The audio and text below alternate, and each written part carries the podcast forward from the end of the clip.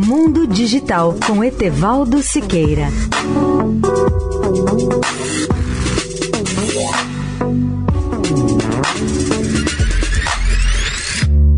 Olá, amigos da Eldorado. Com a evolução da tecnologia ao longo de mais de um século, o mundo assistiu à chegada da mais recente forma de comunicação sem fio de curta distância, que é o Bluetooth.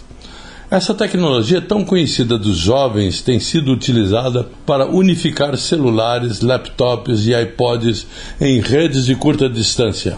Poucos desses jovens, contudo, sabem qual foi a origem do nome Bluetooth.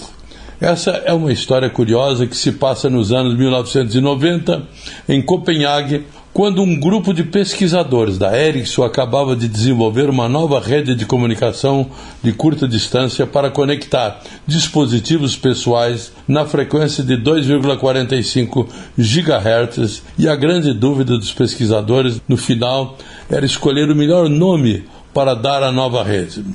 Depois de muitas sugestões, surgiu a proposta de se dar o nome de Bluetooth, como homenagem ao rei Harald I, que viveu entre 958 e 986 depois de Cristo, que havia unificado a Dinamarca e tinha esse apelido por ter um dente azul. Harald Bluetooth unificou a Dinamarca no século X ao vencer os diversos senhores feudais que até então dominavam o país. A analogia entre o papel do rei e da nova rede era perfeita.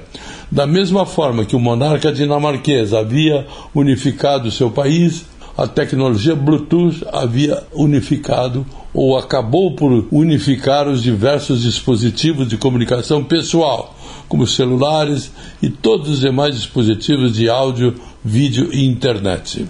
Etevaldo Siqueira, especial para a Rádio Eldorado. Mundo Digital com Etevaldo Siqueira.